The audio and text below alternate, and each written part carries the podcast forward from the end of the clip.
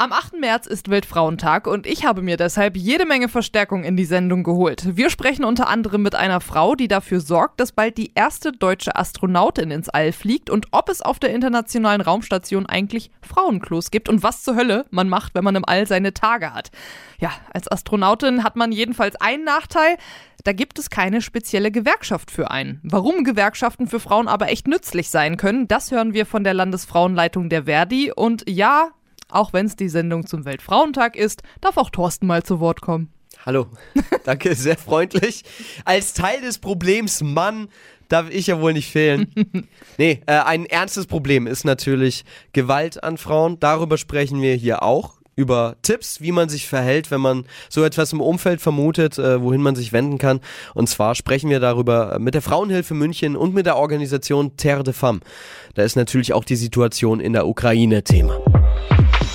Gute Frage. Deine Talkshow mit Saskia und Thorsten. Sag mal, Thorsten, Ja. hast du dir schon mal vorgestellt, wie es ist, eine Frau zu sein?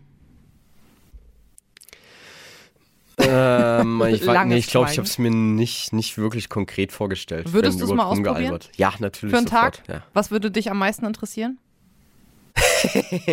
oh, wo Ja, wieder bei Rollenklischees Nein, sind. ja, nein, nein, nein, nein, nein, nein. Das ist ganz ehrlich, das ist kein Rollenklischee. Das geht jedem so. Auch Frauen, wenn sie einen Tag ein Mann sein könnten, kann mir keine Frau was erzählen. Würde als erstmal gucken, wie es ist, da so an sich rumzuspielen und erstmal im Ja, anderen erstmal will ich im. Stehen pinkeln. Siehst du? Ja, aber auch das, es geht um körperliche, den, den Körper zu erfahren, körperliche Erfahrung. Ja. Kann mir niemand was anderes erzählen, weil es einfach, es ist, wenn du mich fragst, ähm, was würde ich machen, wenn ich einen Tag Delfin wäre, dann würde ich auch da oben rumspringen und weiß ich nicht. Den, den Rest, ja. Wasser aus ansonsten, ansonsten, ansonsten sind Frauen und Männer ja körperlich gleich. Also, was soll ich jetzt sagen, äh, rumlaufen? Nee. Ähm, Hätte ja auch aber, sein können, dass du mal wissen Ja. willst, wie es ist, als Frau äh, in einen Club zu gehen. Oder Genau, wie es ist, ähm, als Frau, äh, weiß ich nicht, Darüber hinaus wird ein mich Kind das. zu kriegen. Nein, das, Ja, das will, siehste, das hätte ja auch nicht, sein will ich können, nicht, ne? will ich gar nicht, nee. Aber mich interessiert tatsächlich ähm, gerade die sexistischen Rollenklischees darüber hinaus. Mhm. Ähm, wie, wie ist es, ähm, wenn ich glaube, ich will mich bewusst aufreizend kleiden, um zu schauen, ähm, wie schnell gerade einfach in High Heels und wenn ihr Rockfaust, tut mir leid. Aber ja.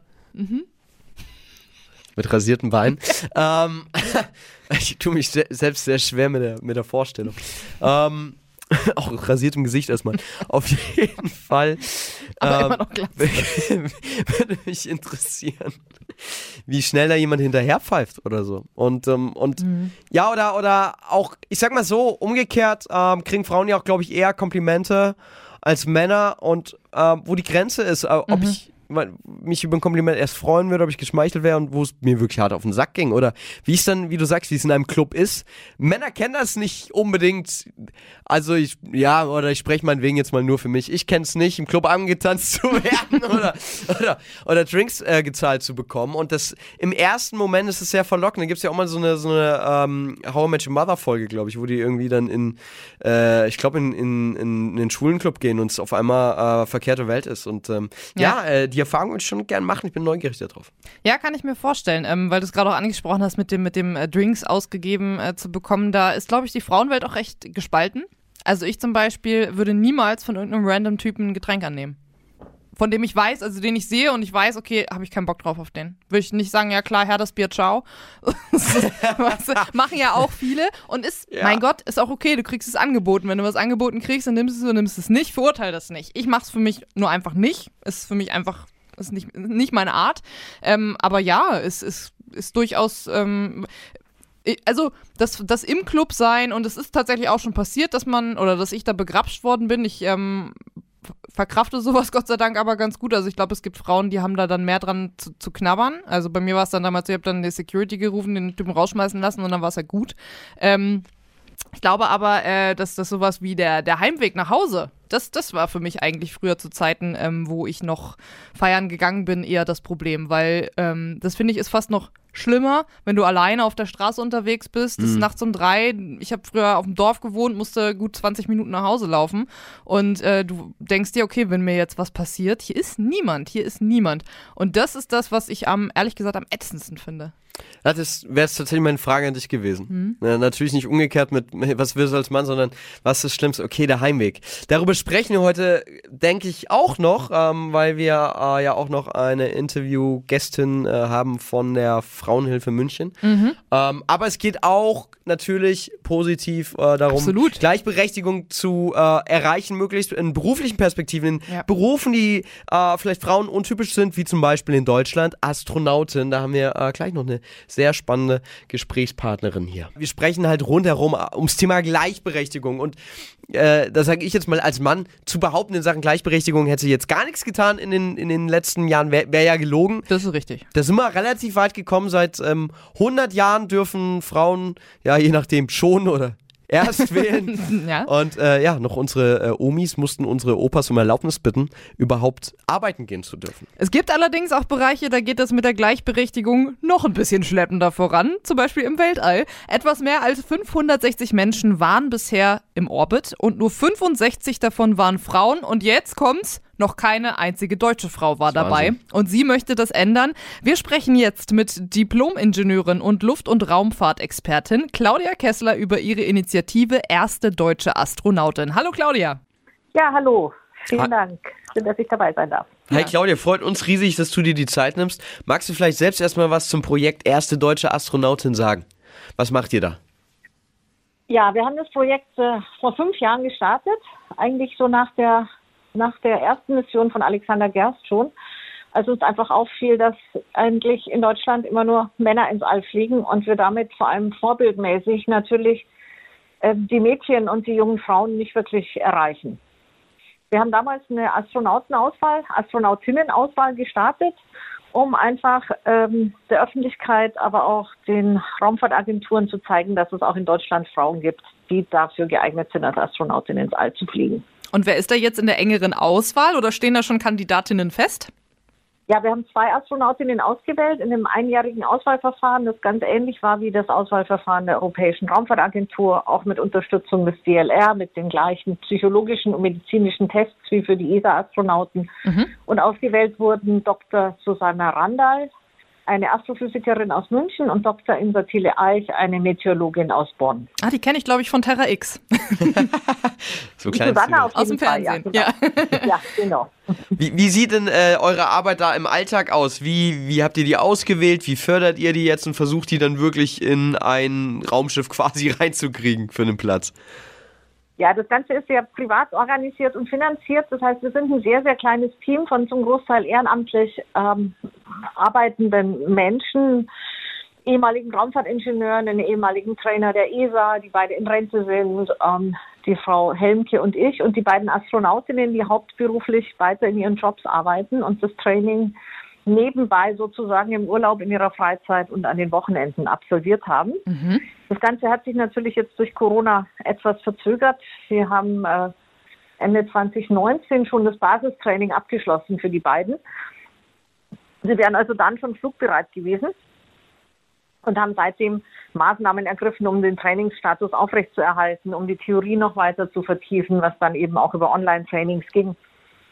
Und äh, um weiterhin an der Politik zu arbeiten und die Politik davon zu überzeugen, dass es jetzt Zeit ist für die erste deutsche Frau im All und dass auch diese Mission, ähm, wie die Missionen der männlichen Astronauten von Berlin von der Politik äh, finanziert werden müsste. Okay, das heißt aber, es ist schon klar, dass eine von den beiden auf jeden Fall mal ins Weltall fliegen wird. Also jetzt kam Corona dazwischen, ja, aber sobald die dann ähm, austrainiert sind, sozusagen, kann es dann auch dann direkt losgehen oder wann, wann soll es da soweit sein? Gibt es da schon einen konkreten Plan?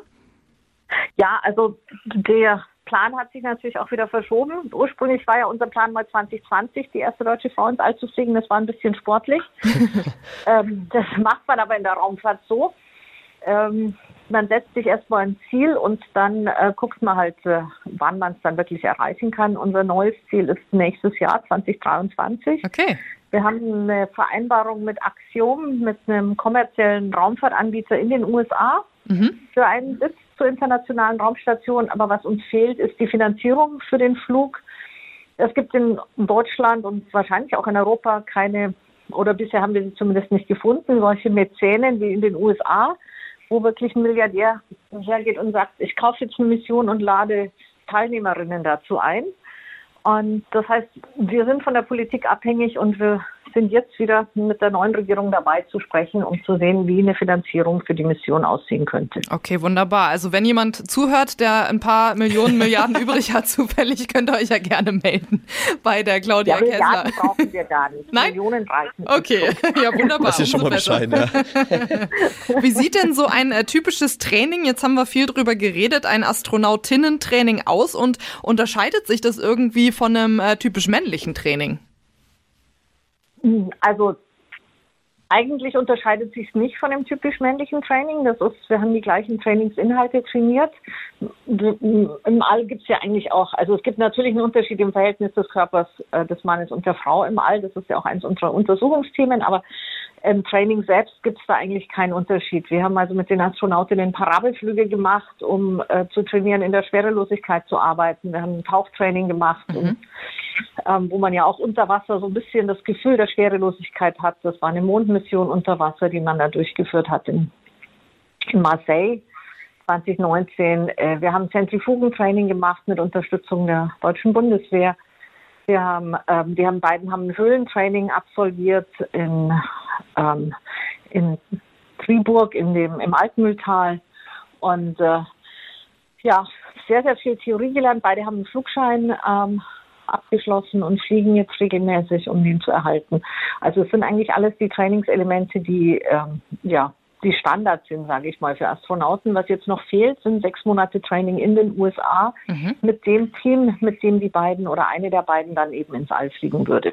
Ja, ja, ist eine lange Liste, Ja, bis man ganz da schön mal viel. startklar ist. Ja. ähm, Claudia, du hast angesprochen, äh, Körper von Frauen und Männern sind unterschiedlich, deshalb stelle ich jetzt die vielleicht absolute Dulli-Frage, aber ich weiß einfach nicht besser. Muss man da äh, andere Vorkehrungen treffen, äh, wenn man da eine Frau auf die ISS bringt, gerade was eben einfach, einfach Periode und, und all das angeht? Ja, also man braucht keine 100 Tampons, wie in dem schönen Song, wie das für Sally Wright in den 80ern war, wo keiner gefragt hat, wie viele sie denn für eine Woche braucht und die Nase dann 100 Stück eingepackt hat. Sehr gut. ähm, Klar, wenn man Periode im All bekommt, also man kann es natürlich verhindern ähm, über die Pille, aber wenn man äh, das nicht will, dann ist es ein bisschen umständlicher. Die Toilette ist natürlich anders gebaut für Frauen, aber es gibt jetzt schon seit längerem eine Frauentoilette auf der ISS. Ach, tatsächlich. Eine, Okay. ja klar, und gleichzeitig oben, aber das ist so normalerweise medizinische Untersuchungen, das Schweißverhalten und so weiter. Das sind alle NASA auch schon eine Reihe von Studien, die zeigen, dass es bei Frauen eben unterschiedlich ausfällt als bei Männern. Männer werden zum Beispiel auch schneller kurzsichtig im All als Frauen. Ach, tatsächlich. Ähm, das ist auch eine Auswirkung der Schwerelosigkeit, weil sich auch da die, die Körperflüssigkeit im Kopf eben verändert und dann auf den Augapfel drückt. Und ähm, in Deutschland gibt es dazu halt zu Frauen gar keine Daten bisher.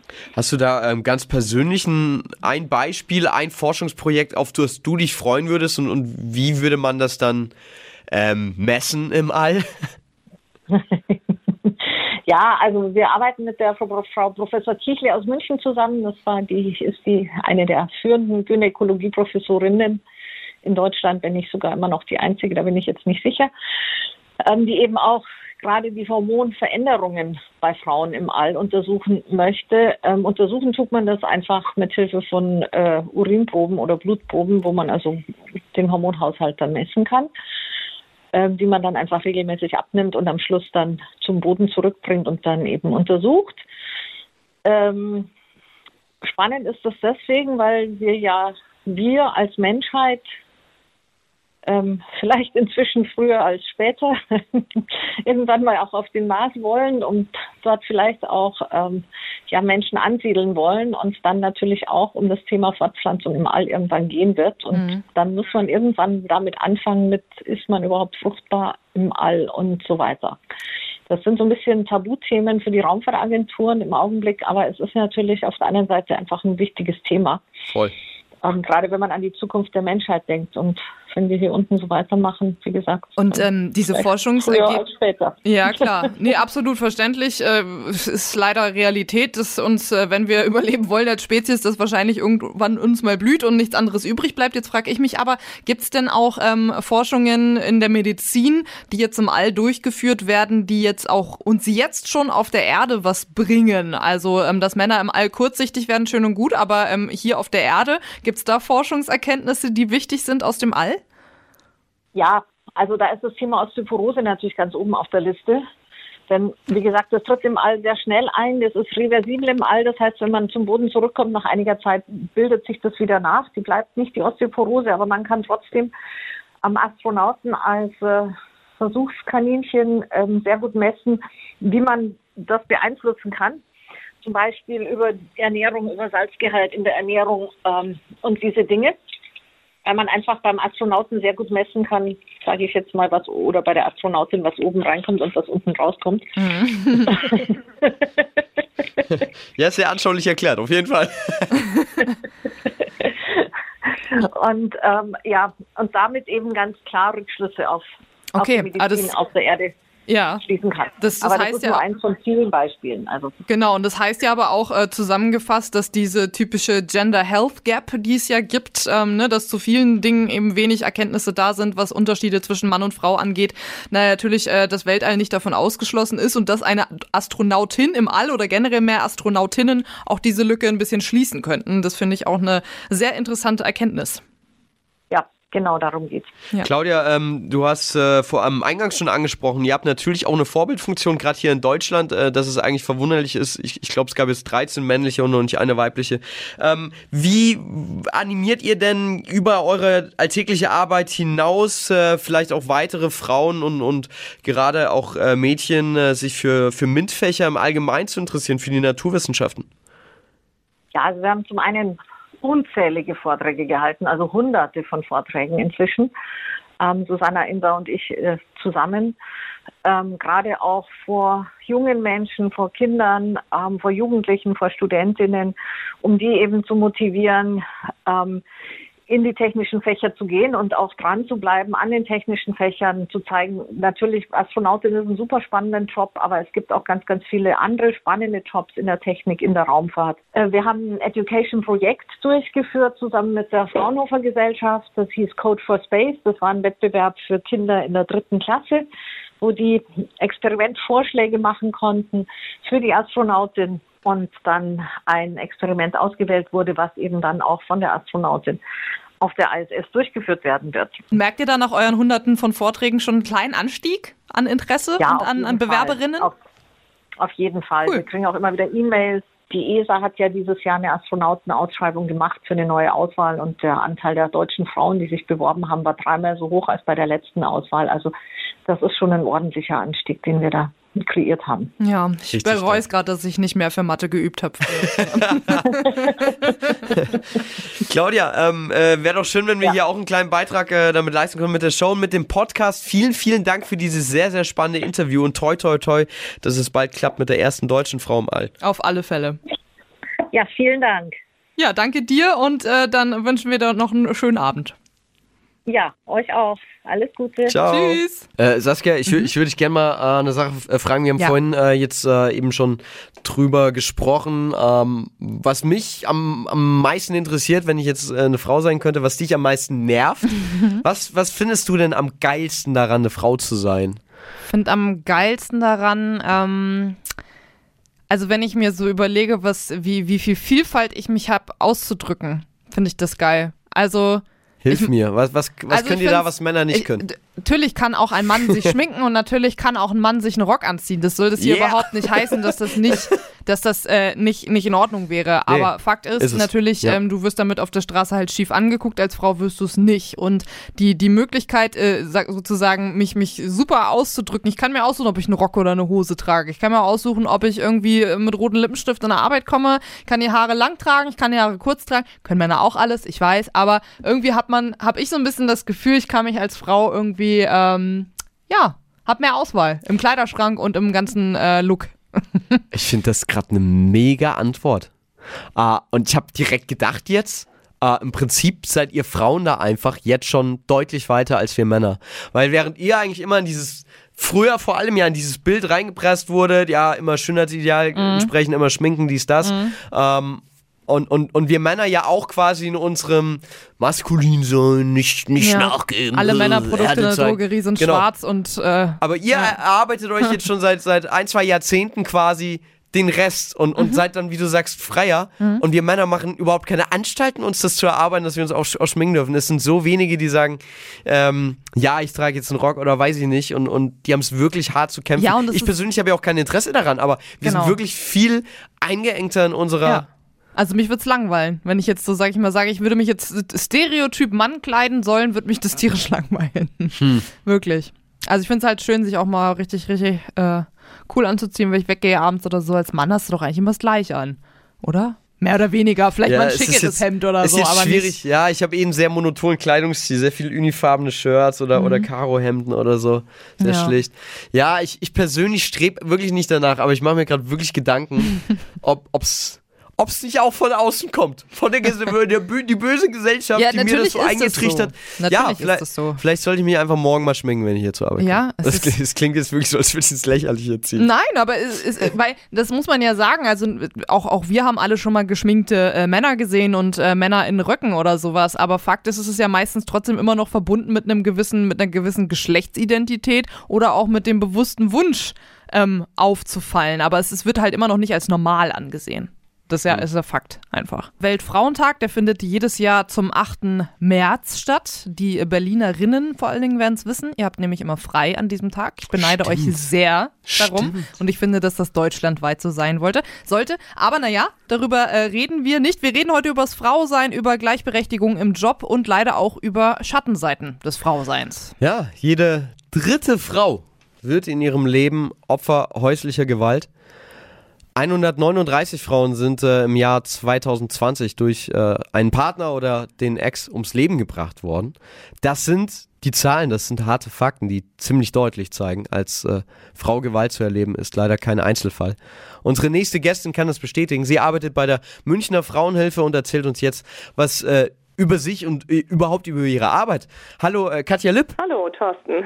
Ja, wir wollen natürlich äh, den Weltfrauentag, der dann ansteht am 8. März, auch nutzen, um äh, mal ein bisschen auch auf die, ich sag mal, etwas schwerwiegenderen Themen ähm, einzugehen, die man äh, vielleicht als Frau im Leben so hat, denen man begegnet. Und da ist natürlich ein Thema auf jeden Fall auch äh, Gewalt.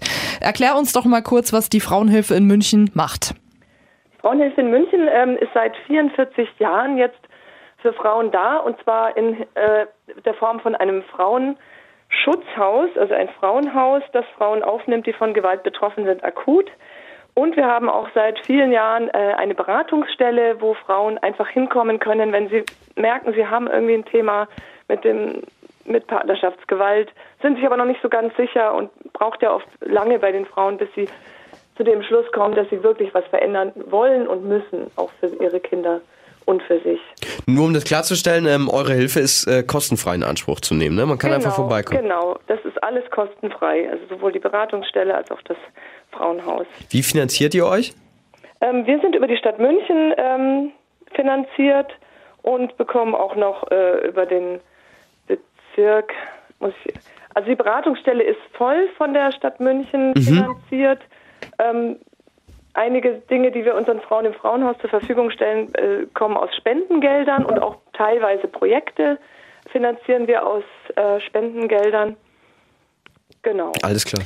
Wie alt äh, sind denn die Frauen im Schnitt, im Durchschnitt, die zu euch kommen und was haben die jetzt, ich sag mal, die meisten von denen so hinter sich und erlebt, bevor sie dann zu euch kommen? Also die Frauen, die bei uns ins Frauenhaus dann aufgenommen werden, sind in der Regel zwischen 25 und 39 Jahre Auch so alt. jung.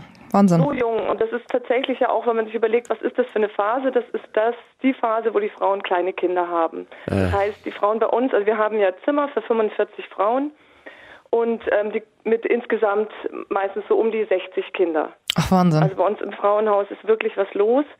Und ähm, das ist einfach eine extrem schwierige Zeit für die Frauen, also A, sich zu trennen in dieser Phase, also das zu schaffen, wenn sie eben kleine Kinder haben mit dem Partner, der gewalttätig ist. Und ja, genau. Ja.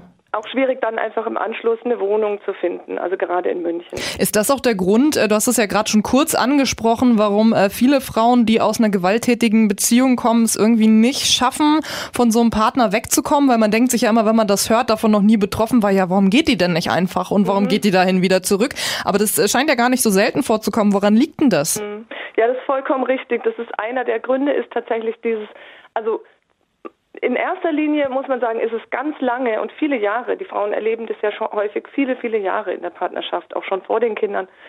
Und ähm, das ist einfach die Scham, sich damit irgendwo selbst Freunden oder im sozialen mhm. Umfeld zu öffnen und zu sagen, hey, also irgendwas stimmt da wirklich nicht. Und ich, das ist erstmal auch das wahrzunehmen und das ist wirklich Gewalt. Das fängt ja häufig mit psychischer Gewalt an und eben einfach so diesen Konflikten, die nicht auf Augenhöhe passieren, ja. Mhm. Wie muss man sich diese psychische Gewalt vorstellen? Also psychische Gewalt, das ist einfach in der Regel fängt an mit so Abwertungen, ja. Das mhm. ist ja einfach ähm, Demütigungen, Abwertungen, aber auch dann irgendwann steigert sich wirklich Richtung Beleidigungen. Also was die Frauen, ich habe vorher in der Beratungsstelle gearbeitet und habe eben viele Frauen in dieser Phase, wo sie sich damit auseinandergesetzt haben, bin ich überhaupt von Gewalt betroffen? Ist es häusliche Gewalt, was ich erlebe?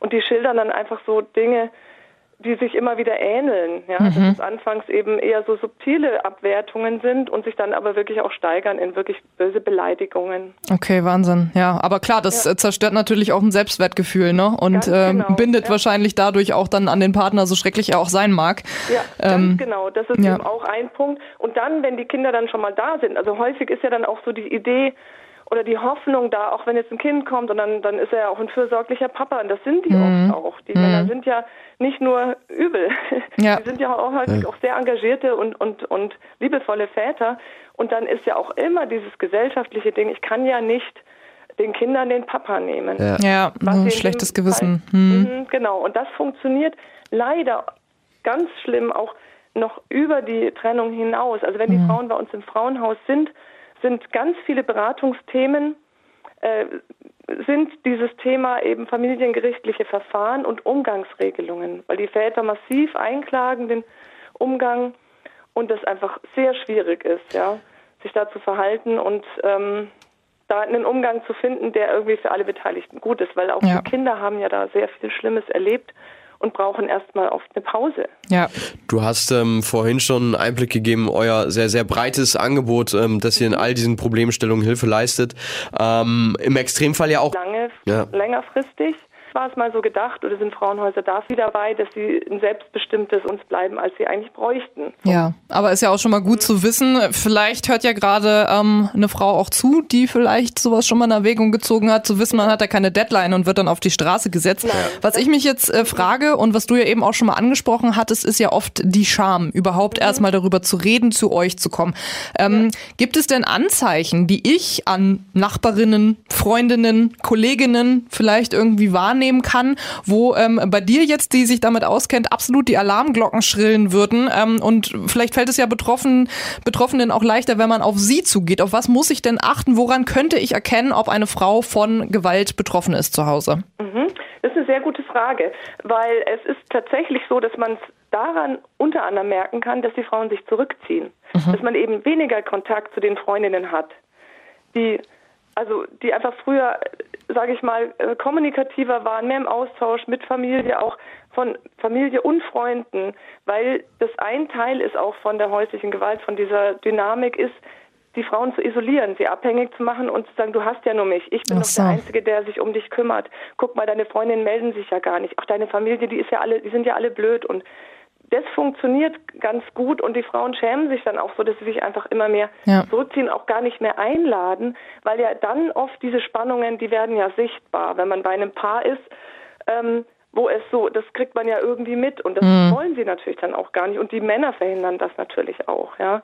Das heißt, daran kann man schon mal merken, okay, wenn sich eine Freundin so total zurückzieht, dann ist es einfach gut mal nachzufragen, hey, was ist denn los? Hast du gar keine Lust, was zu machen oder oder geht's dir nicht gut oder was brauchst du, ja? Oder ja. können wir uns mal woanders treffen, ja? Häufig, die können ja zu Hause auch gar nicht erzählen, die ja. sind ja total kontrolliert, ja, ja? isoliert und kontrollieren und das ist so dieses System und das funktioniert halt ganz gut und wenn man dann ins Gespräch kommt und dann kommen nur so leise Andeutungen, dann finde ich es ganz wichtig, wirklich das ernst zu nehmen nicht zu relativieren, weil das ist das, was wir oft ähm, wirklich so reflexartig machen, so, na ja, das kann ja mal passieren und ach, hm. hat er das denn nach dir geschnitten? Ja, mein Gott. Ja. ja, das ist ja irgendwie, also wirklich nicht relativieren, sondern ernst nehmen und wirklich drauf eingehen und auch sagen, ja, okay, hm, Mai, magst du dich nicht einfach mal beraten lassen? Du, da gibt's Beratungsstellen, das ist kostenlos und da kannst du einfach mal gucken, ist das normal oder ist oder was kann man da verändern oder mhm. kann man ja auch an der Beziehung vielleicht noch was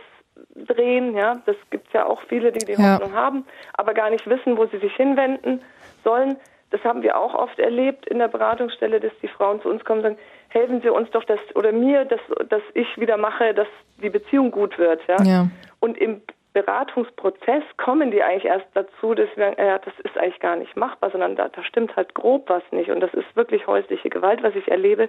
Und es kann nicht von mir ausgehen, dass das sich verändert, sondern da muss er etwas tun, da muss er in eine Beratung gehen. Ja, aber wahrscheinlich ist es wie mit anderen Dingen auch, sei es hm, Alkoholsucht oder wir hatten neulich das Thema irgendwie Obdachlosigkeit, dann den Schritt wirklich zu gehen, die Hilfe anzunehmen. Ähm, wenn ich dann merke, trotz allem guten Zureden, äh, die Betroffene möchte nicht, bleibt mir da wahrscheinlich gar nichts anderes übrig, als dann einfach ja zu kapitulieren. Oder ab wann ist denn der Punkt erreicht, an dem ich auch sagen kann, ähm, übers Frauenhaus gehe ich jetzt hinweg und auch wenn du das nicht willst, ich rufe jetzt die Polizei? Also das ist ein, wenn, wenn man natürlich das mitbekommt, also gerade auch in der Nachbarschaft, also dass ja. man wirklich hört, da, da passiert wirklich jetzt schon auch körperliche Gewalt oder es wird ständig gebrüllt, das kriegen ja auch oft die Kinder dann, so die werden ja. ganz lange angebrüllt oder auch die Frauen, dann absolut die Polizei rufen. Also okay. das ist natürlich klar. Es ist halt bei einer Freundin, wenn man das nicht so mitkriegt, ja, weil da wohnt man ja nicht, ja, oder mhm. bei Bekannten kriegt man, aber in der Nachbarschaft kriegt man es eben mit. Und ja. da finde ich es ganz wichtig, wirklich auch Thema Zivilcourage zu sagen, ich rufe jetzt einfach mal, ich kann ja anonym die Polizei rufen, ich muss mich ja nicht outen als Nachbar, ja. wer ich jetzt bin, aber einfach, es guckt jemand hin. Wir leben in einem Staat, Gott sei Dank, wo einfach jemand hinguckt, wenn Frauen und Kinder Gewalt erleben, weil die Kinder sind ja direkt mit betroffen. Mhm. Ja, also lieber einmal zu viel. Auswirkungen. Lieber einmal zu viel. Die Polizei ist es gewohnt. Die kriegen ja wirklich also unglaublich viele ähm, äh, häusliche Gewaltmeldungen und fahren auch immer hin, mhm. machen dann Gefährderansprache und die Frauen sind natürlich dann auch in dem Moment unter Kontrolle und sagen oft, nee, nee, da war gar nichts und da ist nur was runtergefallen und kein Problem und ja. ja. Und dann müssen die wieder gehen, aber das Gute ist, dann waren die schon mal da und der Mann merkt dann, ah, okay, mhm. da passiert doch was. So ein kleiner Warnschuss. Das ist eine Grenze, ja. ja. ja. Das ist eine Grenze, genau, eine Mini-Grenze erstmal. Und, okay. und die Frauen bekommen was in die Hand, die bekommen einen Zettel, wo eben Hilfe Einrichtungen, Unterstützungseinrichtungen. Sie wissen schon mal, okay, mir wird geholfen. Mhm. Das ist sehr gut, ja. Ja, also, kann absolut. Man, kann man nur äh, appellieren an, an alle hinzusehen, hinzuhören, mhm. äh, lieber einmal zu mehr als zu wenig, wenn man selbst betroffen ist, mutig zu sein. Ja. Vielen, vielen Dank an der Stelle an Katja Lipp von der Frauenhilfe München für dieses sehr wichtige Interview. Dankeschön. Schönen Abend dann noch. Ja, danke. Tschüss. Tschüss. Ciao. Boah, das ja, hartes Thema, ist, ne? Ja. Kann man nur, also kann ich auf jeden Fall nur froh sein, immer wenn ich das höre, dass ich sowas Gott sei Dank noch nicht erlebt habe und hoffentlich auch nie erleben werde. Ähm, ist echt übel. Also mag ich mich gar nicht, gar nicht reindenken. Und es ist ja ähm, auch im weitesten Sinne irgendwie äh, beim Thema Gleichberechtigung natürlich eine ne Rolle, weil ja, wir sehen es gerade, ne? Also man, äh, klar gibt es mit Sicherheit auch Frauen, die ähm, ihre, ihre Partner schlagen, auch das gibt es. Und es gibt auch Frauen, die psychische Gewalt auf Männer ausüben, keine Frage. In den meisten Fällen, aber gerade wenn dann Kinder im Spiel sind, man vielleicht schwanger ist, nicht arbeiten gehen kann oder vielleicht auch einfach nur körperlich unterlegen ist, da merkt man dann erstmal wieder, ja, es gibt auch Dinge in der Gleichberechtigung, die lassen sich nicht so leicht ändern wie vielleicht das Gehalt oder äh, andere Geschichten, ne, beim Thema. Ja, ähm da, darauf können wir natürlich auch noch zu sprechen kommen. Das, ja. das haben wir natürlich auch in der, in der gutefrage.net Community gefragt. Ähm, die, Gerade die Frauen, an welchem Punkt fühlt ihr euch noch nicht gleichberechtigt? Mhm. Da hat äh, Mrs. Thalia ähm, gesagt, an wenigen Punkten. Gehalt ist leider immer noch so eine Sache. Mhm. Und äh, das Bild der Frau, also dass Frauen als das schwächere Geschlecht gesehen werden, zeigt sich an Dingen wie, dass Frauen und Kinder zuerst gerettet werden sollen und dass Wehrpflicht in der Regel nur für Männer gilt. Das stimmt. Sehr ja, aktuelles Beispiel. Aber das, ja, auf jeden Fall. Ist auch in Fall. Deutschland noch so tatsächlich. Ich muss gestehen, ich habe vielleicht mal Gesetz gespickt, was da, mhm. was da so drin ist. Ja. ja, aber Frauen und Kinder zuerst stimmt, da habe ich eigentlich noch nie drüber nachgedacht, inwiefern das eigentlich im Jahr 2022 noch zeitgemäß ist. Also klar, als Frau denkst du dir ja sicherlich, aber einerseits ne, sagt man ja Gleichberechtigung und Aber wir sind ja das nicht das sch- schwache Geschlecht. Aber wenn ich mir jetzt überlege, was, macht es irgendwie schon Sinn, wenn du an Notsituationen denkst, wenn du, wenn du daran denkst, ähm, bei Männer haben mehr Kraft im, im Schnitt, Ja. im Schnitt, ja, ne? ja, ja. So, und dann, ähm, wenn jemand äh, lang vom, vom sinkenden Boot ans Ufer schwimmen muss, wenn jemand kämpfen soll, das macht es irgendwie auch Ja, aber Sinn. meinst du nicht, dass das aus einer Zeit kommt, in der Frauen noch nicht schwimmen konnten? Weil sie nie schwimmen gegangen sind und deswegen man gesagt hat, die können hier nichts ausrichten, die haben keine Ahnung von Technik, können Nee, nicht ich schwimmen, glaub- los, rauf aufs Boot, die Männer bleiben hier. Ich glaube, das kommt aus einer Zeit, wo man noch gar nicht überhaupt über Frauenrechte nachgedacht hat. Deswegen ist es, ist es schon richtig, dass man das mal diskutiert. Ja. Ich glaube aber, dass es vielleicht, vielleicht noch biologische äh, Gründe gibt, durchaus daran festzuhalten. Max, äh, der, es ist nicht ganz, es, ich werde nicht ganz erdrückt von den vielen weiblichen GesprächspartnerInnen. Ich habe noch Max hinter der Scheibe, unsere graue Eminenz hier in der Regie, äh, der uns gerade ein Zeichen gegeben hat, dass wir eine äh, Anruferin jetzt in der Leitung haben, die äh, mit uns über das Thema sprechen will. Hallo, wer ist denn da? Hallo, schönen guten Abend, die Edda hier. Hi Edda. hi. Von wo Hi, rufst du an? grüß euch. Ich rufe auf Nürnberg an. Ah, sehr schön. Und du rufst zum Thema Frau sein an? Genau, ja. Ich rufe zum Thema Frau sein an. Dann schieß mal los. Also, ich bin der Meinung, dass wir Frauen eigentlich alle stark sind. Mhm. Ohne eigentlich. ähm, ich war selber zehn Jahre lang verheiratet, Ja, äh, bin seit 2015 eine alleinerziehende Mama, Mhm. Vollzeit berufstätig krass. und ja, eigentlich habe ich im Nachhinein festgestellt, dass die Scheidung für mich und für mein Kind die beste Entscheidung war. Okay. Darf man, darf man dich da fragen, äh, weil wir das Thema ja heute auch schon hatten mit häuslicher Gewalt, warst du davon betroffen oder hat die Nein. Ehe einfach nicht mehr funktioniert? Nein, die Ehe hat Okay. einfach nicht funktioniert. Wir Okay. haben uns zu- einfach zu sehr oft gestritten. Mhm. Mein Sohn hat das mitbekommen Okay. und im Endeffekt war ich eigentlich der Meinung, das läuft nicht und dann ja. genau. Ey, Ich bin auch der Meinung, ähm, dass viele Frauen, eigentlich sind wir Frauen stark. Viele Frauen denken mal, wir sind an die Männer angewiesen, was, was an das Finanzielle angeht. Mhm. Und ja, wie gesagt, nach der Scheidung habe ich festgestellt, dass es die beste Entscheidung war. Und also mir geht's super, mein Sohn geht's auch super, Sehr der schön. ist 13. ah, das wollte ich gerade Ja, fragen. wollte ich auch gerade fragen. Sehr gut, ja. der, 13. Ist, der ist 13 Jahre alt, genau. Ja. Hey, ich habe einen riesen Respekt davor. Voll. Meine besten Freunde, ne, die, ähm, die haben gerade, ist quasi mein Patenkind, mein, mein, mein ganzer Stolz bislang. Der ist halt noch ganz klein, ne? Und ähm, dann geht's aber halt dann irgendwann los nach der, nach der ähm, Babypause, nach der Elternzeit, äh, dass, dass einer wieder arbeiten geht und du denkst, es ist die Hölle auf Erden. Also da, das ist halt so super anstrengend. Ich krieg das ja so ein bisschen mit. Und ähm, auch selbst wenn Kids dann älter werden, ich glaube, das ist das, wo man dann immer Angst hat mit der, mit der finanziellen Abhängigkeit Voll. Ja. weil es einfach Ja. super anstrengend ist, nebenbei ähm, das Geld reinzuholen. Deswegen Mhm. riesen Respekt an, an alle Alleinerziehenden. Absolut. Also es ist wirklich auch eine finanzielle Sache. Ja, ich habe früher als Verkäuferin gearbeitet Mhm. und aus, nachdem ich dann aus der Elternzeit draußen war, ähm, habe ich gedacht, okay, es läuft nicht weiter. Ich muss als Verkäuferin bis 20 Uhr arbeiten, an Wochenenden arbeiten und habe dann eine Umschulung zur medizinischen Fachangestellten Mhm. gemacht Okay.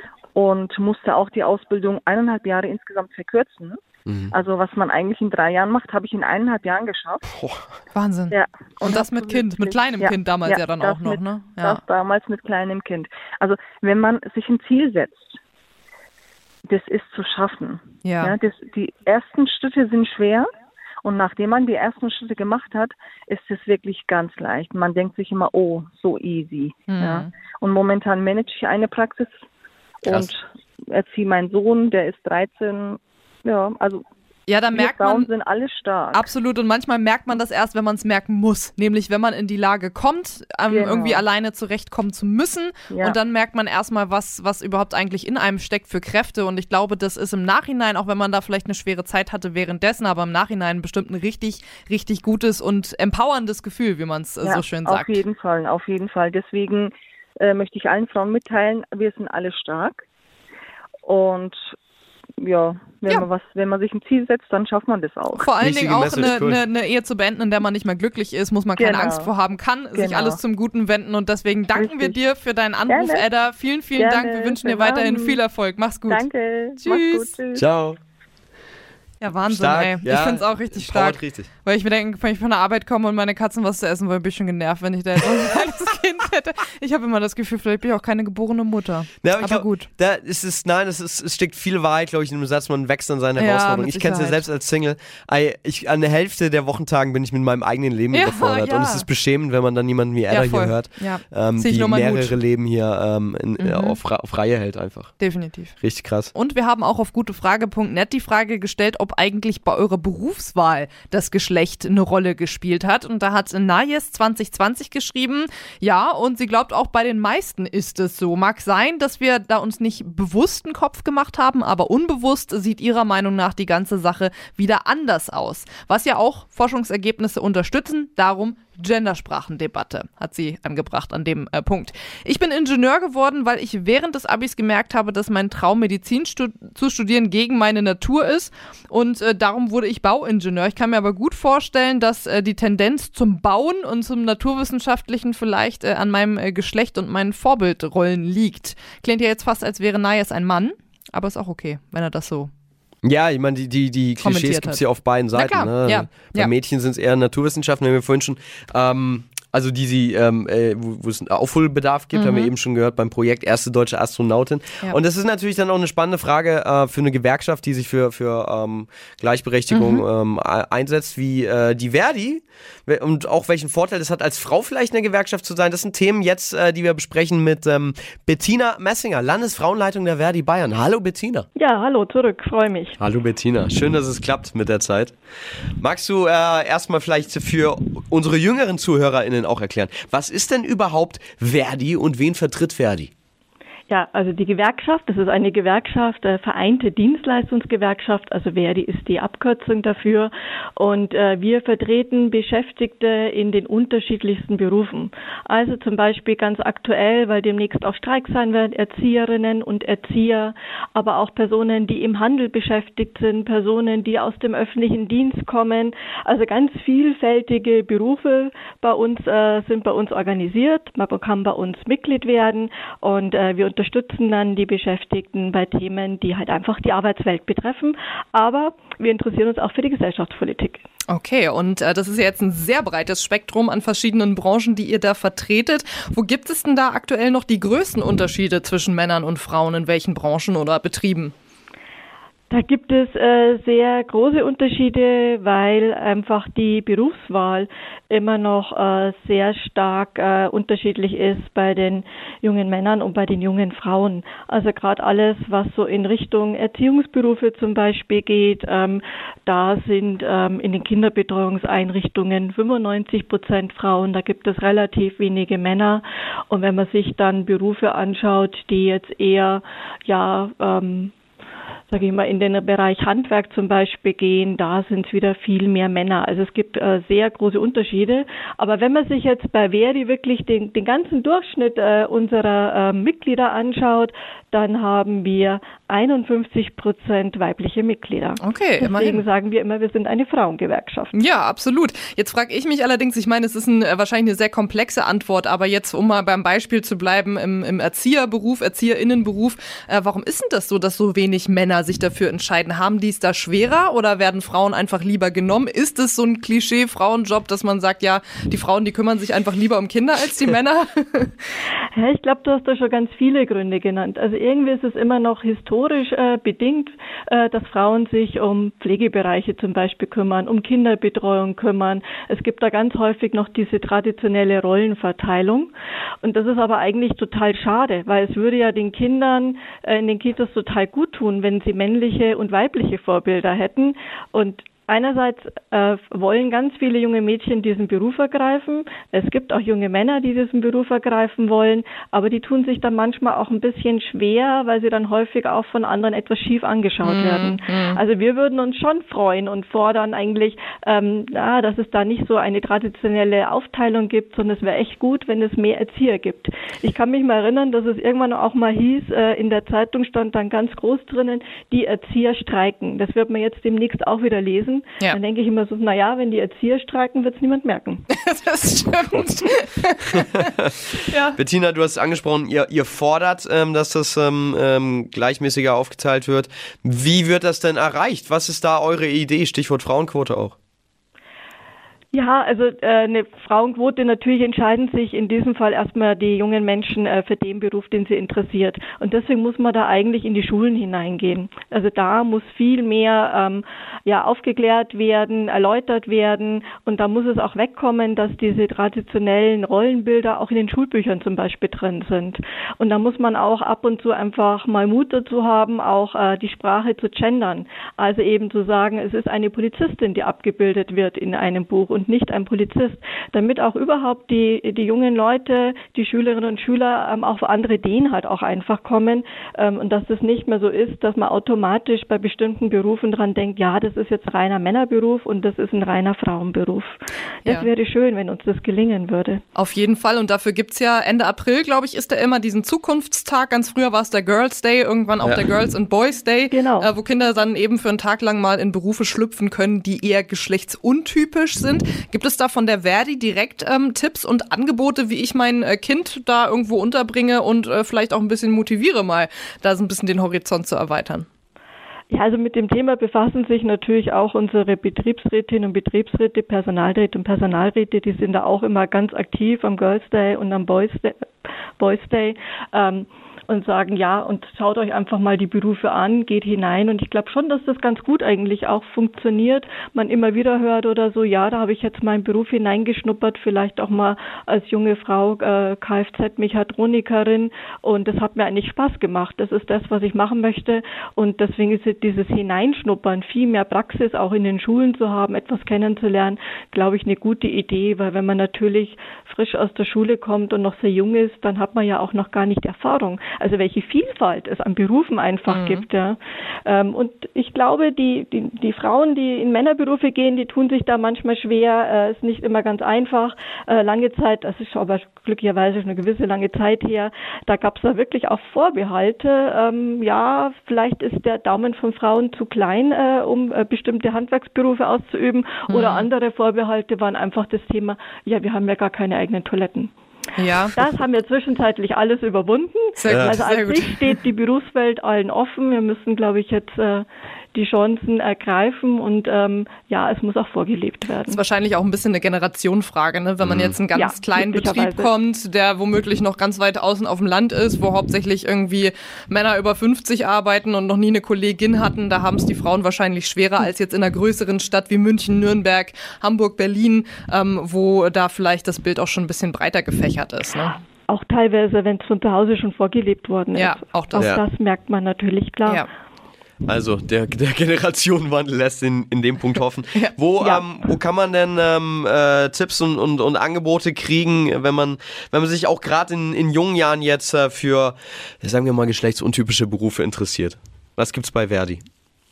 in der Ausbildung sind, ähm, dann werden wir, wir machen Veranstaltungen halt natürlich auch äh, vor Berufsschulen. Äh, Gewerkschaftsverbund haben wir ja gerade schon gehört. Es sind äh, sehr viele Gewerkschaften, die es in Deutschland gibt, wo fast, glaube ich, jeder Beruf, jede Branche irgendwie mit abgedeckt ist. Ja, Ähm, sogar jetzt Selbstständige sind bei Genau. uns. Man glaubt es gar nicht. Richtig, und deswegen ähm, frage ich mich jetzt, es gibt ja natürlich auch immer noch äh, viele Mitarbeiter und Mitarbeiterinnen, die in so einer Branche arbeiten, aber eben nicht in der Gewerkschaft sind. Was hat es denn für mich als Frau insbesondere für Vorteile, einer Gewerkschaft beizutreten? Ja, äh, ganz einfach. Äh, Tarifverträge fallen ja nicht vom Himmel. Also, wir brauchen natürlich, um ähm, ja, eine Lohnerhöhung zum Beispiel zu erreichen, nehmen wir jetzt wieder als Beispiel mal die sozialen Berufe, brauchen wir natürlich Mitglieder, die dafür auch streiken. Also gerade jetzt am 8. März werden wir zum Streik eben aufrufen und äh, wenn man nicht Mitglied ist, ähm, niemand auf die Straße dafür steht, dann werden die Arbeitgeber natürlich auch nicht bereit sein, äh, mehr Lohn zum Beispiel zu zahlen oder sich um andere Themen zu kümmern, die einfach wichtig für einen als Arbeitnehmerin oder Arbeitnehmer sind. Und deswegen macht es ja wohl Sinn. Natürlich kann man sagen, na ja, der Tarifvertrag, der gilt ja später für alle. Aber wenn irgendwann mal niemand mehr Mitglied ist und niemand mehr sich traut, auf die Straße zu gehen und sich einzusetzen, ja, dann tut man sich einfach schwer. Ja. Man kriegt aber natürlich auch im Betrieb Unterstützung, wenn man eben Probleme hat. Man kann dann zum Betriebs- und Personalrat eben gehen. Da setzen sich ja die Gewerkschaften immer dafür ein. Und jetzt zum Beispiel ähm, ja, äh, machen Sie gerade das Thema 8. März, äh, wie können wir da organisieren, wie können wir auf die Straße gehen und da kann man dann eben zum Beispiel auch mitarbeiten. Und deswegen glaube ich sehr wohl, dass es sich lohnt, Mitglied Gewerkschaft zu sein. Natürlich gehört dazu auch ähm, eine äh, ja, Rechtsberatung, wenn man Probleme hat, äh, einen Rechtsschutz. Man kriegt natürlich auch ähm, Streikgeld. Also es gibt noch viele andere Dinge, die habe ich jetzt in erster Linie mal nicht genannt, Ja. sondern ich habe mal die anderen Sachen Auf jeden Fall. Es Stelle ist gestellt. alles wichtig, aber dieser Rechtsbeistand, äh, auf den wollte ich eigentlich wirklich nochmal hinaus, weil äh, selbst wenn ich mich mal äh, traue, vielleicht als junges Mädchen einen Beruf zu äh, wählen, der vielleicht sehr geschlechtsuntypisch ist und ich habe Probleme im Betrieb, ist es immer gut in der Gewerkschaft zu sein, weil ich ja natürlich dann auch einen ähm, kostenlosen Rechtsbeistand bekomme, wenn es wirklich hart auf hart kommt. Ist ja vielleicht auch eine, ähm, ja, eine nette Rückversicherung für alle Mädels, die sich noch unschlüssig sind, welche Berufswahl sie treffen sollen. Vielen Dank äh, an der Stelle an Bettina Messinger von Verdi Bayern für dieses sehr, sehr interessante Interview. Danke. Alles klar, dann wünschen wir noch einen schönen Abend. Ja.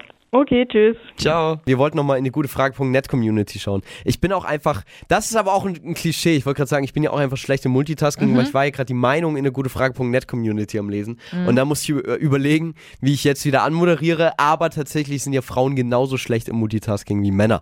Das ist äh, kein Punkt, für den ihr euch feiern könnt. Nee, mache ich auch nicht. Kann ich auch tatsächlich nicht. Ich kann auch zum Beispiel nicht lesen, wenn ich Musik höre. Ich Irritiert kenne ich kenn. Radio Moderatorinnen von anderen Sendern, von anderen Sendern von früher, die sich beim Moderieren teilweise Nägel lackieren im Studio. Ja, das geht. Es geht nur darum, ich kann, weil ich höre dann auf den Text und wenn ich dann gleichzeitig einen anderen Text lese, dann, dann, äh, dann verknotet sich mein Gehirn. Okay. Aber irgendwas zu machen, wo ich nicht über Texte nachdenken muss, ist alles gut. Es kann natürlich auch sein, ähm, dass es so Hirnhälften abhängig ist, ne? weil die Wahrscheinlich. eines ist egal, wir Ja. schweifen ab. Ich gucke, was ich gerade gelesen habe in der das ist gemein. In der gutefrage.net Community schreibt ähm, Alex aus Bü. Ich mag es, ganz viele verschiedene Kleidungsstücke zu verschiedenen Anlässen zu tragen Ja. und ich mag es, meine lange Haare zu stylen und deshalb ist Alex aus Bü sau gerne Frau. Ja, habe ich ja vorhin auch schon mal angebracht, Ja, in die Aspekt. Wir haben super viel Auswahl und das ist, ist natürlich was sehr, sehr Schönes. Ähm, was haben wir denn noch? Wir haben noch ähm, Snake34 schreibt, wir können schwanger sein. Großer Vorteil. Ja, weiß ich nicht. Ja, weiß ich jetzt auch nicht. Also als nicht, noch nicht Mutter oder vielleicht auch nie Mutter, wer weiß, Ich weiß ich jetzt auch noch nicht. wollen. Und sie schreibt auch noch, ähm, da ich schon weiblich auf die Welt gekommen bin, kann ich ja auch gar nicht nachvollziehen, wie toll das Leben als Mann vielleicht sein kann, obwohl ich die Männer beneide. Sie können zum Beispiel an einen Baum pinkeln, ohne dass gleich losgemeckert wird. Wobei gemeckert wird das schon auch manchmal. Ähm, aber ich bin halt gerne Frau. Ich habe mir ehrlich gesagt noch nie warum, äh, äh, Gedanken gemacht, warum. Ich bin's halt gerne. Ja, das ist auch, ich glaube, das ist das Wichtigste, weil sonst sind wir dann auch bei einem Thema, was wir auch schon mal gute Frage diskutiert haben, gibt es auch schon als Podcast zum Nachhören. Ähm, äh, Geschlechtsidentität, wie man sie findet, wie frei man sie ausleben kann. Ja. Ähm, da sind wir ja Gott sei Dank auch schon in einer deutlich toleranteren Zeit als, als früher. Mhm. Ähm, aber ja, hooray, wenn ihr gerne Frauen seid. Und Voll. hooray, wenn ihr gerne ähm, Männer seid. Ähm, Luna hat auch noch geschrieben, weil ich einfach durch und durch meine Weiblichkeit ausleben kann. Mhm. Ich liebe meinen Körper, mein Gesicht, meine weiche, feminine Ausstrahlung und meine starke Persönlichkeit. Sehr gut. Eine gute Kombi. Yes. Richtig gut. Ja, und dann haben wir noch einen Kommentar von Pigeon. Sie schreibt, wenn ich abends einer Frau hinterherlaufe, dann ruft sie nicht die Polizei. Ja, das, das ist gut, auf jeden Fall. Das äh, passiert Ja, mir auch stimmt. selten, dass das andere Frauen machen, wenn ich hinter ihnen gehe. Hatten wir ja vorhin auch schon das Thema Heimweg abends alleine. Ist, äh, Aber wenn dann hinter Pigeon ein Mann läuft, dann ist es wieder schlecht, Frau zu sein, weil dann wechseln beide die Seite. Beide Frauen. Hä? Ja, weil wenn sie einer Frau hinterherläuft, ruft sie nicht die Polizei und kann weiterlaufen. Achso, im Windschatten meinst Wenn du? jetzt, oder? ja, aber wenn dann, naja, aber wenn dann noch, nein, aber ich meine, Na, aber dann ist man ja zumindest zu zweit. Was ja, schon mal ein Vorteil aber ist. der Vorteil, es ist ja, es ist ja sehr, ähm, das ist ja schon sehr ähm, versch verschmitzt geschrieben. Ja. Der, der, der Vorteil, dass, dass du als Frau in der Frau in der Straße hinterherlaufen kannst, ohne dass jemand Angst haben muss, impliziert ja aber die Angst, die du hast als Frau, wenn ein Mann hinter dir herläuft. Richtig. Ja. Dass es potenziell bedrohlicher ist, wenn du abends allein auf verlassener Straße, niemand ist da, ein Mann hinter dir geht, der vielleicht einen Schritt schneller geht und dir irgendwie immer näher kommt, ist das bei einem Mann als Frau was bedrohlicheres, als wenn du einfach siehst, okay, ist eine Frau, die hinter mir geht. Und natürlich kann auch die mich ausrauben und natürlich gibt es auch kriminelle Frauen, alles kein, keine Frage, aber die Chance ist einfach deutlich, deutlich geringer, das muss man, muss man halt einfach so sagen. Ja. Ja, und ähm, um nochmal zu Pigeon zurückzukommen, sie sagte auch, ähm, falls ich vergewaltigt werde, dann glaubt man mir und stempelt es nicht als lächerlich ab. Das wage ich jetzt mal zu bezweifeln, weil ich glaube, es gibt viele Frauen, die genau das Gegenteil erleben, denen das nicht geglaubt wird. Erst recht, wenn es äh, Gewalt in einer Partnerschaft ist, auch sexuelle Gewalt in einer Partnerschaft. Und es äh, gab ja auch schon viele, viele Fälle, ähm, auch bei Prominenten, wo man dann Frauen unterstellt hat, sie würden sich damit nur wichtig machen wollen, indem sie behaupten, Person XY öffentlichen Lebens äh, hat, hat mir das Ja, angetan. ja. Deswegen würde ich jetzt so ehrlich gesagt nicht unterschreiben, aber auch da sieht man, äh, ne, wenn man drüber redet, auch wenn man darüber redet, warum man gerne Frau ist, ist das Thema Gewalt, das schwingt irgendwie immer so ein bisschen mit. Ich glaube, das würde seltener mitschwingen, wenn man fragen würde, warum seid ihr gerne Mann? Und deswegen äh, reden wir auch gleich nochmal über das Thema Gewalt aus einer ein bisschen anderen ähm, Perspektive und zwar mit Terre de Femme. Frau sein ist ja auch was Schönes. Hat in manchen Fällen aber auch eben Schattenseiten. Ja. Und genau mit diesen Schattenseiten äh, beschäftigt sich Terre de Femme. Auf Deutsch heißt das dann Welt der Frauen. Und von diesem Verein haben wir jetzt Annemarie Schoß am Telefon, die uns jetzt was über ihre Arbeit und auch eben über die unschönen Lebensrealitäten mancher Frauen erzählen wird. Hallo Annemarie. Hallo. Magst du vielleicht äh, selbst erstmal erläutern, was macht ihr bei Terre de Femme? Genau. Ähm, Terre de Femme ist die größte Frauenrechtsorganisation in Deutschland. Ähm, wir wurden 81 gegründet, also haben jetzt schon unser 40-jähriges Jubiläum gefeiert und ähm, wir, wir befassen uns mit allen Formen der Gewalt gegen Mädchen und Frauen. Also sei es ähm, häusliche Gewalt, sexualisierte Gewalt, ähm, Gewalt im Namen der sogenannten Ehre, Zwangsheirat, Genitalverstümmelung, Prostitution, aber auch sexistische Werbung. Mm, Und mit diesen ganzen Themen befassen wir uns intensiv. Wir haben politische Forderungen, wir gehen auf die Straße, ähm, wir vernetzen Frauen in ganz Deutschland, aber auch im Ausland. Genau, damit sich halt hier in Deutschland ähm, gesetzlich etwas ändert. Wir hatten auch schon äh, gerade mit einer Mitarbeiterin aus einem Frauenhaus in München gesprochen.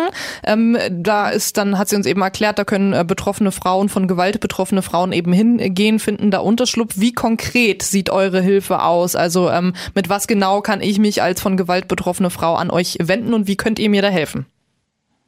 Genau, also klar können sich bei uns natürlich auch Frauen ähm, an uns wenden. Ähm, wir sind allerdings eher eine politische Organisation, das heißt, wir klären auf in der Bevölkerung Mhm. über die verschiedenen Gewaltformen. Also ähm, wir gucken da auch eher mit Blick in die Zukunft. Ähm, wir möchten halt, dass alle Mädchen und Frauen ohne Gewalt äh, leben können. Und dafür muss sich halt in der Bevölkerung was ändern, von manchen Einstellungen, aber auch ähm, in der Politik vor allen Dingen. Deshalb sind wir eine politische Organisation, die konkrete politische Forderungen hat, ähm, was sich gesetzlich ändern muss. Und wie lauten diese Forderungen? Ja, sorry. Genau, also äh, das hängt halt jetzt vom Thema ab. Also bei zum Beispiel, ähm, ihr habt ja gerade das Beispiel ähm, Frauenhäuser genannt. Äh, bei Frauenhäusern fordern wir zum Beispiel, dass es viel mehr Frauenhäuser geben muss. Ähm, wir hören immer wieder von Frauen, ähm, dass sie abgewiesen werden bei Frauenhäusern, dass sie keinen Platz finden. Es gibt zu wenig Einrichtungen. Ähm, da gibt es vielfältigste Probleme, was da noch, ähm, also die behoben werden müssen. Genau, und deshalb, ähm, das ist so das, was wir machen. Und deshalb ist unsere Arbeit, ähm, wir haben halt eine Geschäftsstelle hier in Berlin, da sind die hauptamtlichen Mitarbeiterinnen, die direkt im Kontakt auch mit der Politik sind. Ähm, und dann haben wir ganz viele ehrenamtliche Frauen in ganz Deutschland, die machen eher dann die Aufklärungsarbeit in der Bevölkerung. Also Mhm. ähm, machen Infostände, machen äh, Veranstaltungen, Filmabende, ähm, um über die Themen aufzuklären. Zum Okay. Beispiel das Thema weibliche Genitalverstümmelung ist zum Beispiel ein Thema, da denken viele Menschen, das betrifft uns hier in Deutschland doch nicht, das ist Ja. irgendwo in Afrika, da haben wir nichts mit, mit zu tun. Aber wir machen halt deutlich, nee, auch in Deutschland passiert das. Und auch in Deutschland gibt es Menschen, die ähm, kleine Mädchen äh, genital verstümmeln. Und Okay. wenn sie es nicht hier in Deutschland machen, dann machen sie es halt im Urlaub äh, im Ausland. Und aber das, Oh. also wir haben auch in Deutschland ähm, viele Frauen, die davon betroffen sind. Und ähm, das ist halt etwas, da möchten wir deutlich machen, dass es auch uns angeht. Also auch diese Themen betreffen uns auch. Ja, es ist absolut harter Tobak. Ich habe tatsächlich mal von euch einen Infostand zu dem Thema gesehen, auch hier bei uns in der Fußgängerzone. Und da war ich irgendwie ganz, ganz geschockt, weil genau das, was du gerade gesagt hast, das war auch lange meine Lebensrealität. Naja, das gibt es, das ist mir klar, aber nicht hier bei uns. Hast du da eine, eine Größenordnung? Also gibt es da Zahlen dazu, wie viele Frauen in Deutschland zum Beispiel jetzt von dieser ähm, Genitalverstümmelung äh, betroffen sind? Ja, also es gibt halt keine offiziellen Zahlen, das sind immer nur Schätzungen. Mhm. Also es sind mehrere Zehntausend, also es sind Krass. schon recht viele Frauen. Ähm, aber ganz genau weiß man es halt nicht, das liegt halt im Dunkelfeld. Ja. Ja.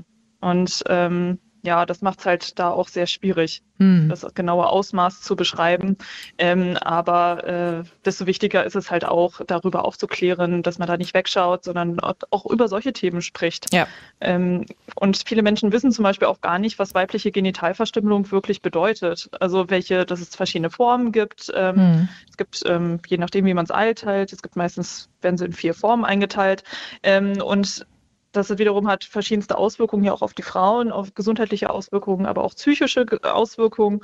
Und ähm, auch in den Communities, wo das praktiziert wird, ähm, ist es auch vielen nicht bekannt, was das für Folgen für die Frauen hat. Und Ja. da herrschen halt ganz viele Mythen über Frauen, ähm, warum das wichtig sei, sie genital zu verstümmeln. Hm. Mm, Und deshalb fördern wir zum Beispiel von Terre de Femme auch ähm, Frauen, ähm, die in die Communities gehen und oder auch Männer, ähm, die in die Communities gehen und Aufklärungsarbeit leisten. Hm. Weil Aufklärung ist, ist das A und O.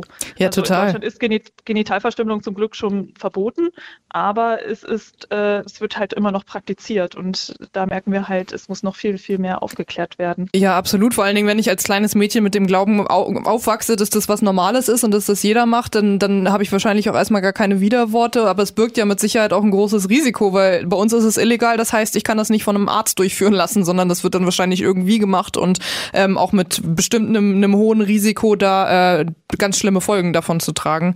Das, ähm, ja, schon krass. Auf jeden Fall. Genau. Und es ist halt, es ist halt ein Eingriff, der in der Regel irreversibel ist. Ja. Also man kann zwar hinterher noch versuchen, mit Operationen einiges wiederherzustellen, Hm. aber gewisse Körperteile sind halt dann weg. Also Ja.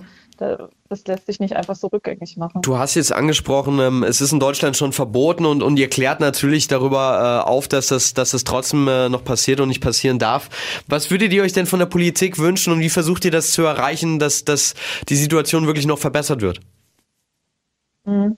Äh, Groß, also an erster Stelle großflächige Aufklärungsarbeit in allen gesellschaftlichen Schichten und Bereichen.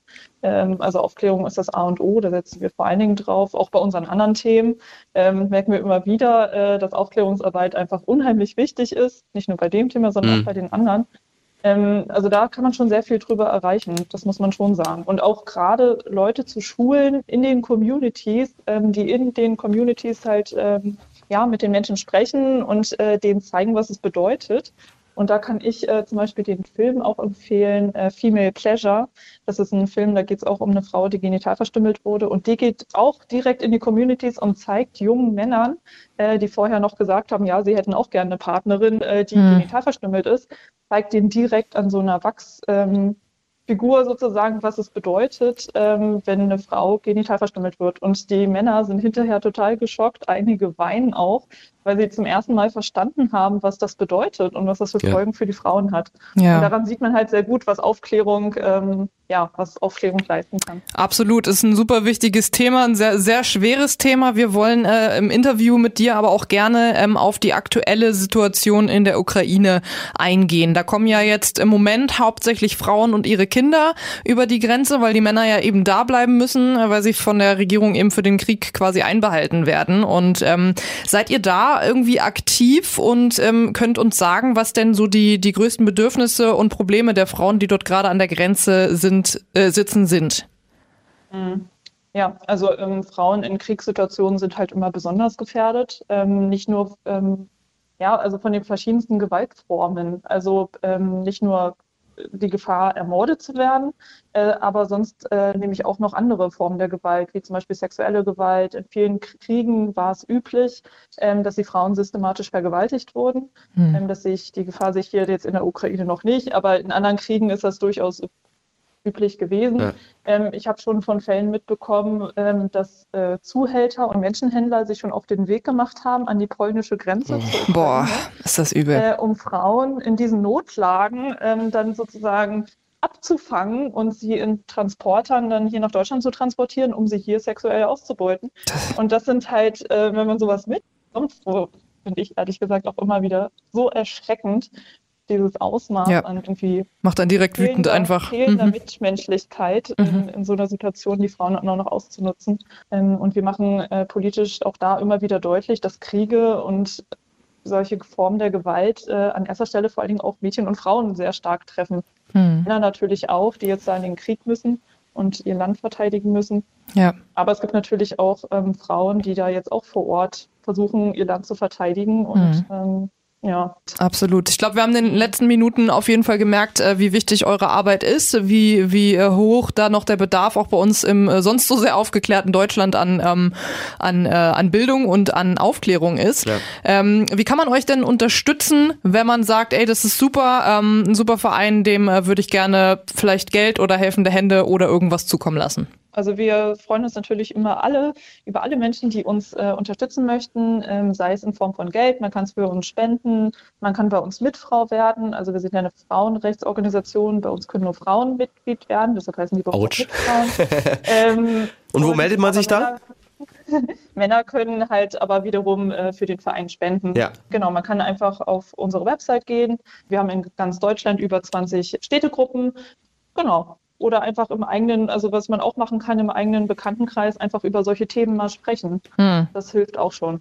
Absolut. Ja, das einfach mehr ins, in den Fokus rücken. Das ist richtig. Genau. In diesem, ganz klein anfangen. Genau. In diesem Sinne danken wir dir ganz herzlich für das, ähm, ja, ich finde es immer blöd, so über solche Themen zu sagen, Mensch, ein wow, interessant, aber du weißt, was Ja, ich meine. ist es, ja. Für das, äh, für, für die Einblicke in, Genau. äh, sag ich mal, die, die Schattenseiten, die es auch haben kann, eine Frau zu sein, auch in Deutschland. Ja. Und äh, danke für deine Aufklärung. Und ähm, in diesem Sinne sagen wir Tschüss, Annemarie Schoß von Terre de Femme. Ja, ich danke euch für das Gespräch. Schönen Abend. Tschüss. Tschüss. Saskia, jetzt haben wir aber auch äh, heute einen, einen richtigen Rundumschlag quasi Ja, gemacht äh, zum, ja. zum Weltfrauentag. Am 8. März kann man an der Stelle nochmal sagen, am der Dienstag ist das. Dienstag, ja. Ähm, und ich, ich als Mann tatsächlich, ich, ich habe da schon einige Aspekte mitgenommen. Ja? Zunächst erstmal, dass ich mich nie mehr so in meine Rolle drängen lasse. Erst schön, schön die egozentrische Perspektive. ähm, nee, aber äh, tatsächlich war das ja schon ein sehr, sehr spannender Gedanke. Aber auch gerade, wenn ich so mein Umfeld anschaue, was Geschlechterrollen angeht, ich habe ähm, ich hab Freunde, Ja. die ähm, äh, teilweise äh, in der Entwicklungshilfe arbeiten, in soziale Arbeit studiert haben, diese Geschichten, das sind immer Frauen. Ja. Ähm, umgekehrt hat mich aber auch eine Frau jetzt erst beim Ukraine-Konflikt dazu überredet, ähm, mit auf eine Demo zu gehen. Mhm. Wo ich so gesagt habe, ja, Idee ist geil und so, aber ah, es ist halt auch ein Samstag, Bundesliga, Ja, ja, ja. dies, das, Mhm. ne?